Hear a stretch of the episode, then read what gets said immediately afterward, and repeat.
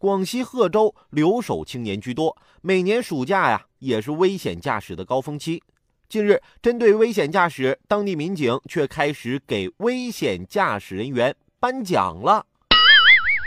为此呢，民警们推出了拘留所免费游大奖，内含精简发型、闪亮手镯、专车接送、食宿全免。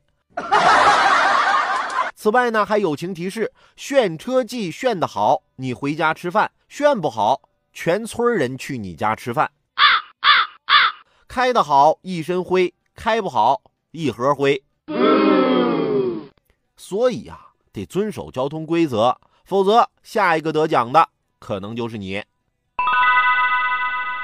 我觉得很多危险驾驶的人都是抱着一丝侥幸心理，觉得哎没事儿，怎么就那么容易出事儿呢？还有什么？哎呀，哪那么容易就被抓了？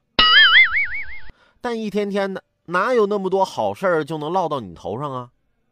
昨天我坐出租车，中途有一个钻石级的美女要拼车，我想。哎，这得让她上来呀！管她顺不顺路呢，让她上来，没准我还能跟她搭上话，要个电话号码、微信什么的呢。还没等我说话呢，司机转过头对我说：“小伙子，你下去吧，刚拉你那段我不要钱了。”啊？你们说，这什么职业道德？